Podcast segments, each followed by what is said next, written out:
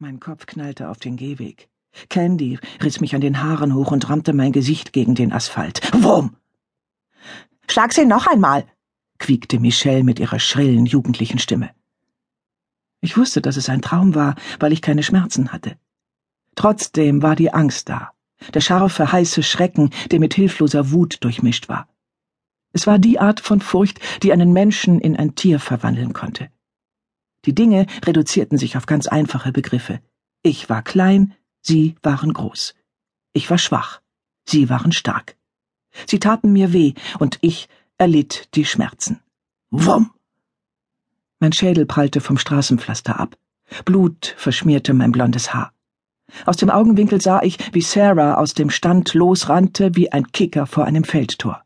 Das Fleisch an ihrem Körper schien zu kochen. Knochen wuchsen, Muskeln umwickelten sie wie Zuckerwatte einen Stab, Haar spross und hüllte den neuen Körper, der halb menschlich, halb tierisch war, in einen Mantel aus sandfarbenem Fell, das mit typischen Hyänenflecken durchsetzt war. Die Buddha grinste mich an, zeigte mir das deformierte Maul voller Zähne. Ich verkrampfte mich, rollte meinen zehnjährigen Körper zusammen. Der krallenbewehrte Fuß schlug gegen meine Rippen. Die zehn Zentimeter langen Klauen kratzten über Knochen, die wie Zahnstocher in mir zerbrachen. Sarah schlug immer wieder zu. Wumm, wumm, wumm. Es war ein Traum. Ein Erinnerungen erwachsener Traum, aber trotzdem nur ein Traum. Ich wusste es, weil meine Mutter kurz darauf mit meinem elfjährigen Ich die Flucht quer durch das halbe Land antrat und ich zehn Jahre später zurückkehrte und Sarah zwei Kugeln durch die Augen jagte. In Candys linkes Ohr entleerte ich ein komplettes Magazin. Ich erinnerte mich daran, wie ihr Schädel rot erblüht war, als die Kugeln auf der anderen Seite austraten. Ich hatte den gesamten Wehrhyänen-Clan getötet. Ich hatte die Buddha-Hexen vom Antlitz der Erde getilgt, weil die Welt ohne sie eine bessere war. Michelle war als einzige entkommen. Ich setzte mich auf und sah sie grinsend an. Ich wache jetzt auf, meine Damen. Ihr könnt mich mal. Ich riss die Augen auf. Ich lag in meinem Schrank, in eine Decke gehüllt und hielt ein Fleischermesser in der Hand. Die Tür des Schranks war nicht ganz geschlossen, und das graue Licht des frühen Morgens sickerte durch den dünnen Spalt. Wunderbar. Andrea Nash, dekorierte Veteranin des Ordens, versteckte sich mit einem Messer und einer Kuscheldecke in ihrem Wandschrank. Ich hätte so lange in dem Traum bleiben sollen, bis ich Hackfleisch aus ihnen gemacht hatte. Wenigstens hätte ich mich dann nicht ganz so erbärmlich gefühlt. Ich atmete ein und prüfte die Luft.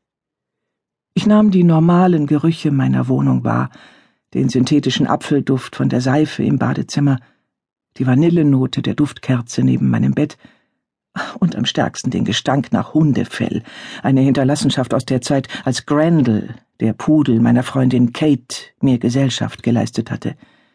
Diese Laune der Natur hatte am Fußende meines Betts geschlafen und ihren unverwechselbaren Mief auf ewig meinem Teppich eingeprägt. Keine Einbrecher. Die Gerüche waren gedämpft, was bedeutete, dass die Magie abgeebbt war. Bum, bum, bum. Was hatte das zu bedeuten?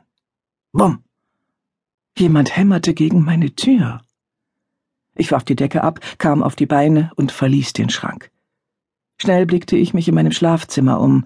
Das große Bett, frei von Eindringlingen, die zerwühlte Decke auf dem Teppich, meine Jeans und der BH, die ich am Vorabend neben das Bett geworfen hatte, neben einem Taschenbuch von Lorna Sterling mit einem Piraten in tuntigem Hemd auf dem Cover, das Bücherregal, das bis oben vollgestopft war, blassblaue Vorhänge vor dem vergitterten Fenster, alles unberührt.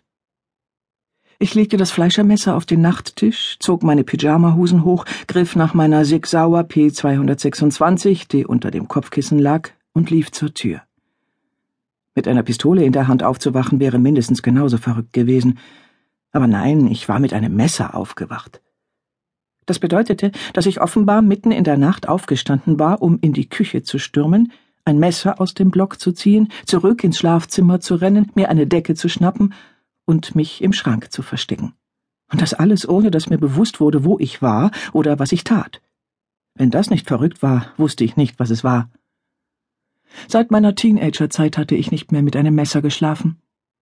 Dieser Rückfall in die Vergangenheit war gar nicht gut und musste so schnell wie möglich enden. Wumm, wumm. Ich erreichte die Tür und reckte mich auf Zehenspitzen empor, um durch den Spion zu lugen. Auf der anderen Seite stand eine große Schwarze in den Fünfzigern. Ihr graues Haar war zerzaust, sie trug ein Nachthemd, und ihr Gesicht war so sehr von Sorgen zerfurcht, dass ich sie kaum wiedererkannte. Mrs. Haffey. Sie wohnte mit ihrem Ehemann in der Wohnung genau unter mir. Normalerweise betrachtete Mrs. Haffey ihr Erscheinungsbild als ernsthafte Angelegenheit. Was ihre Kampfbereitschaft betraf, war sie meine große Heldin. Ich hatte sie nie ohne Make-up und tadellose Frisur gesehen. Damit bestand nicht der geringste Zweifel, dass etwas nicht stimmte. Ich schloss die Tür auf. Andrea, keuchte Mrs. Haffey. Hinter ihr zogen sich lange weiße Fäden durch den Flur und das Treppenhaus, ich war mir zu 100 Prozent sicher, dass sie noch nicht da gewesen waren, als ich mich vergangene Nacht in meine Wohnung geschleppt hatte. Was ist passiert? Darren ist verschwunden. Ich zog sie in meine Wohnung und schloss die Tür. Sie müssen mir alles langsam und deutlich von Anfang an erzählen. Was ist geschehen? Mrs. Haffey atmete einmal tief durch. Sie war seit 25 Jahren mit einem Polizisten verheiratet und konnte auf eine reichhaltige Erfahrung mit Notfällen zurückgreifen. Ihre Stimme klang fast wieder normal. Ich bin aufgewacht und habe Kaffee gemacht. Darren ist aufgestanden und mit Chief nach draußen gegangen. Dann habe ich geduscht und als ich damit fertig war, war er noch nicht zurück. Ich bin auf den Balkon gegangen, aber Darren war nicht an seiner üblichen Stelle. Ich wusste genau, wo diese übliche Stelle war. Zwei Stockwerke unter meinem Schlafzimmerfenster, wo Chief, die Bulldogge der Heffis, vorzugsweise sein Revier markierte. Ich roch es jeden Morgen auf dem Weg zur Arbeit. Natürlich nahm auch Chief meine Witterung wahr, was seine Entschlossenheit umso mehr stärkte, urinierend seine territoriale Vorherrschaft zu unterstreichen. Ich habe Darren immer wieder gerufen, aber nichts rührte sich. Dann wollte ich nach unten gehen. Überall auf dem Treppenabsatz ist Blut, und eine weiße Substanz auf den Treppen hat mir den Weg versperrt. Hat Mr. Haffey seine Waffe mitgenommen? Mr. Heffy war aus dem Dienst bei der Paranormal Activity Division der Polizei von Atlanta ausgeschieden. Polizisten der PAD nahmen es sehr genau mit ihren Waffen. Soweit ich wusste, verließ Darren Heffy das Haus niemals ohne seinen stupsnasigen Revolver vom Typ Smith Wesson M&P 340. Er nimmt immer seine Waffe mit, sagte Mrs. Heffy. Und er hatte nicht damit geschossen, weil sein Revolver mit Magnum-Patronen vom Kaliber 357 gefüttert wurde. Wenn er abdrückte, klang der Schuss, als würde eine kleine Kanone losgehen. Ich hätte den Knall gehört und selbst im Traum sofort erkannt, worum es sich handelte. Was auch immer geschehen war, es war schnell geschehen. Die mysteriöse weiße Substanz musste als Folge der magischen Welle in der vergangenen Nacht erschienen sein. Kate, meine beste Freundin, hatte meine Wohnung vor Monaten mit einem Wehr versehen. Unsichtbare Zaubersprüche schirmten meine Räume durch eine schützende Barriere ab. Kate hatte die Seitenwände, die Decke und den Boden gesichert. Alles Magische hätte große Schwierigkeiten gehabt, sich Zugang zu verschaffen, was wahrscheinlich erklärte, warum ich die ganze Nacht lang ungestört geschlafen hatte. Sie wissen, dass Darren blind wie eine Fledermaus ist. Mrs. Haffey rang die Hände. Er könnte gar nicht sehen, worauf er schießt. Neulich kam er fluchend aus dem Bad gerannt und hatte Schaum um den Mund. Er hatte sich die Zähne nicht mit Zahnpasta, sondern mit Rheumacreme geputzt. Ein hysterischer Unterton schlich sich in ihre Stimme. Mit einem Meter achtundsiebzig war sie zwanzig Zentimeter größer als ich und beugte sich zu mir herab.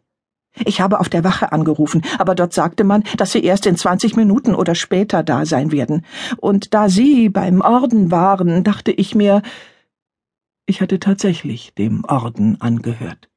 Als ich eine Ritterin der mildtätigen Hilfe war, bestand meine Aufgabe darin, Menschen zu unterstützen, wenn die Polizisten ihnen in einer magischen Gefahrensituation nicht weiterhelfen konnten oder wollten. Ich hatte Auszeichnungen erhalten und eine herausragende Dienstakte aber das alles spielte keine Rolle mehr, als der Orden herausfand, dass ich eine Gestaltwandlerin war. Man brandmarkte mich als mental gestört und dienstuntauglich und versetzte mich in den sogenannten Ruhestand.